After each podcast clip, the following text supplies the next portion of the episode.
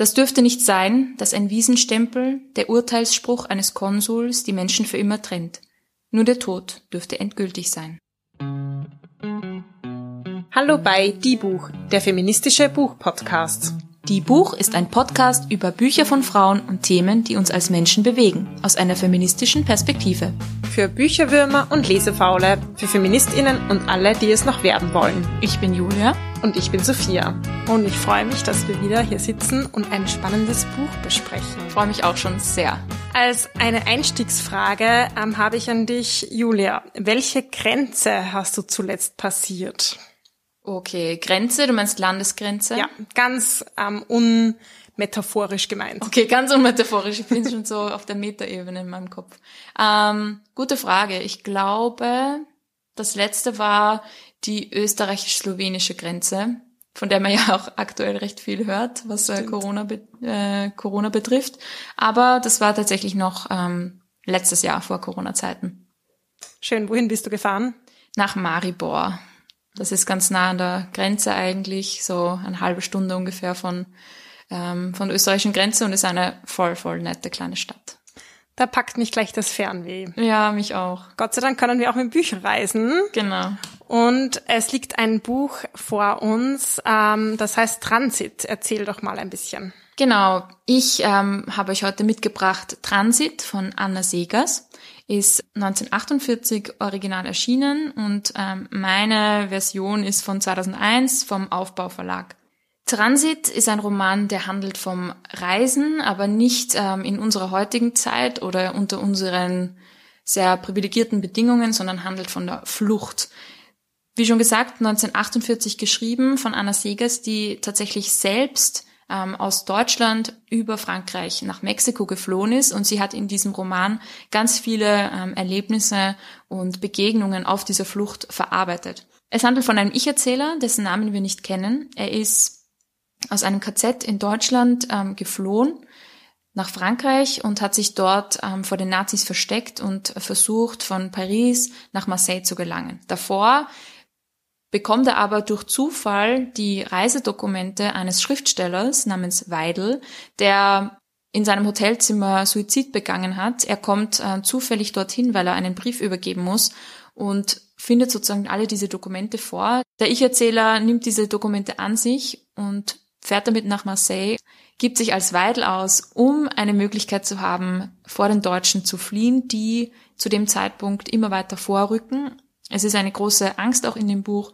ähm, vor den Deutschen. Eine ganz ähm, spannende Szene aber im Buch, relativ am Anfang, finde ich, ist, er geht eigentlich relativ weit, auch zu Fuß durch Frankreich, um nach Marseille zu kommen und kommt an einem gewissen Punkt bei einer Bauernfamilie an, er sitzt dann bei dieser Bauernfamilie, sie geben ihm was zu essen, er sitzt vor dem Bauernhaus und plötzlich kommt ein Motorrad angefahren, bleibt vor dem Haus stehen. Diese Bauernfamilie versucht gerade zu fliehen, packt alles in ihren Wagen und plötzlich stehen die Deutschen da. Aber es sind nur zwei Soldaten und er sagt, er hätte sich den Ankunft der Deutschen sowie die Apokalypse vorgestellt, aber plötzlich stehen da nur zwei Männer, die dann auch gleich weiterfahren und sie eigentlich keine Notiz von ihm nehmen.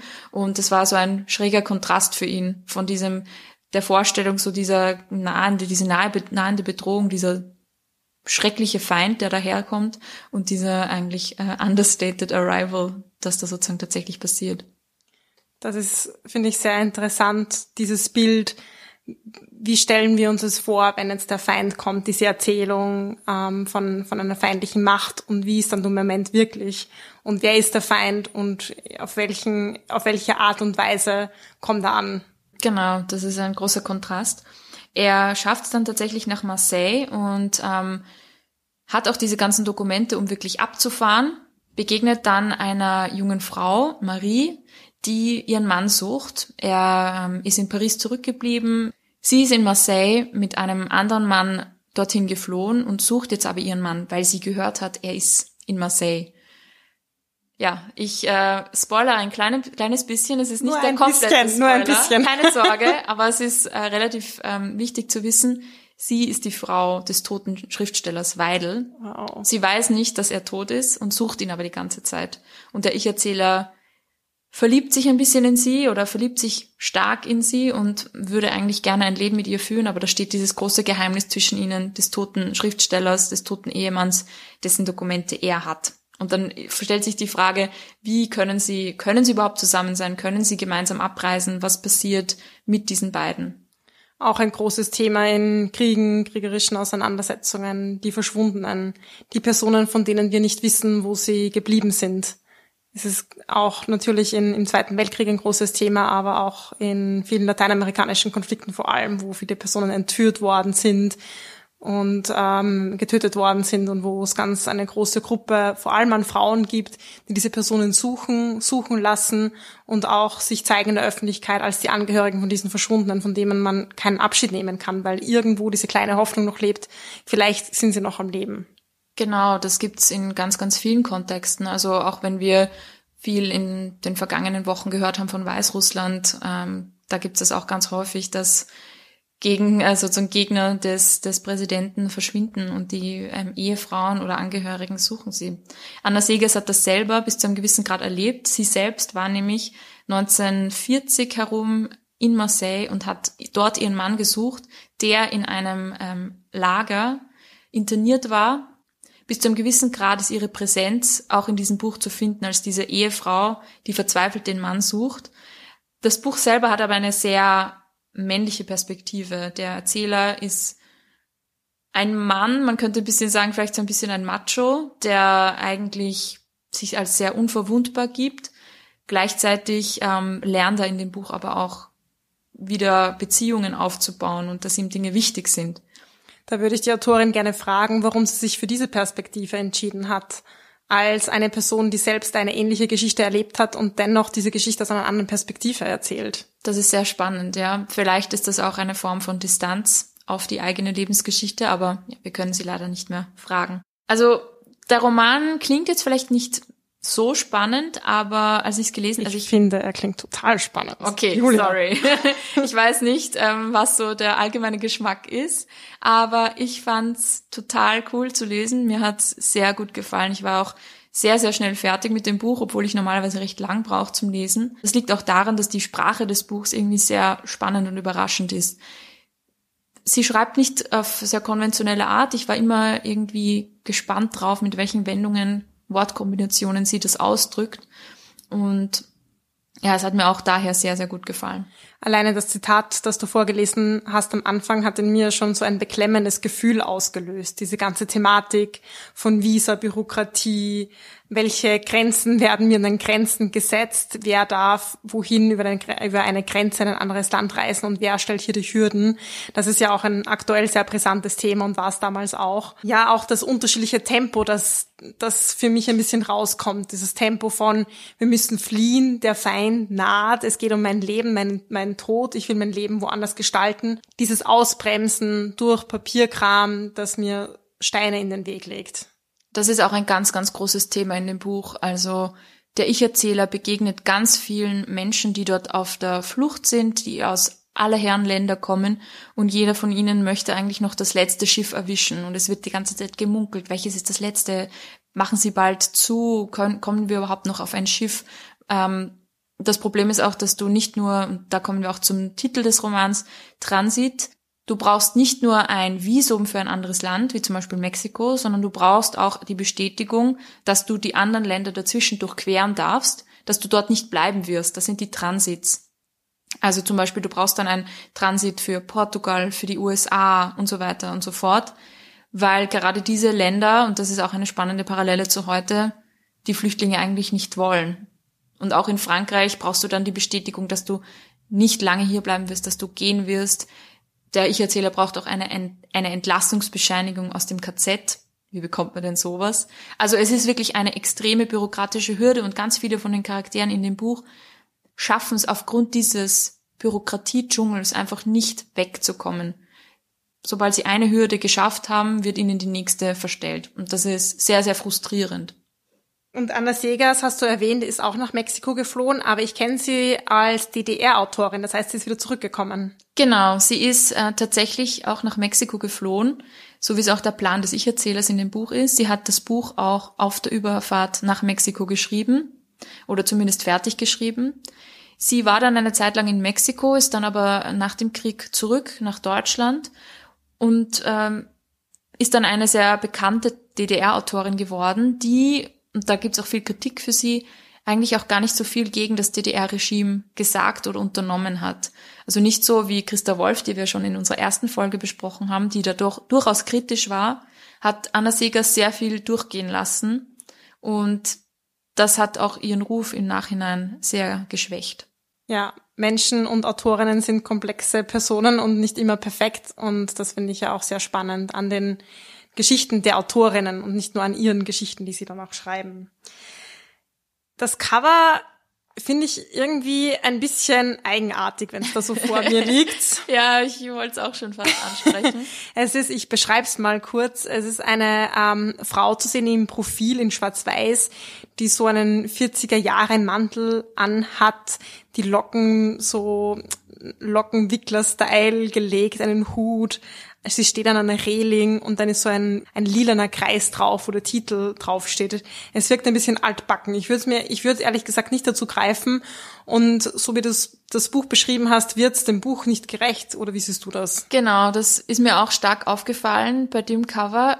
Was ich auch spannend finde, ich finde es fast, ja, es wirkt sehr feminin was jetzt an sich nicht Schlechtes ist, aber es repräsentiert überhaupt nicht die Geschichte und den Vibe, den man von dem Buch bekommt. Das sehr maskulin ist, sehr geradlinig und eigentlich nicht diese Nostalgie vermittelt. Fragt man sich auch, was will der Verlag damit bezwecken? Wen möchte er damit ansprechen? Ist das deswegen, weil eine Frau die Autorin ist? Eine Unterstellung natürlich, aber es trotzdem ein interessantes Thema. Eine spannende Frage, auf jeden Fall.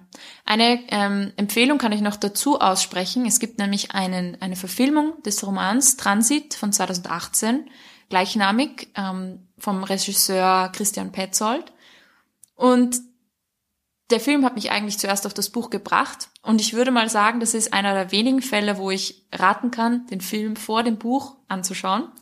Also nicht wow. zuerst lesen, nicht zuerst Was ist lesen. Was für ein Ratschlag. Ja. Ähm, es liegt daran, dass der Film auf einer Pointe aufbaut, die das Buch im allerersten Satz vorwegnimmt. Ah, ich dachte, weil du den Regisseur so gern hast. Ich mag den Regisseur sehr gern und auch die SchauspielerInnen darin. Ähm, aber daran liegt es tatsächlich nicht, sondern genau, wenn man das Buch schon gelesen hat, dann findet man den Film wahrscheinlich trotzdem noch immer toll, weil er gut gemacht ist. Aber eine wichtige, wichtige Pointe, die ich natürlich nicht spoilern werde, geht dadurch verloren.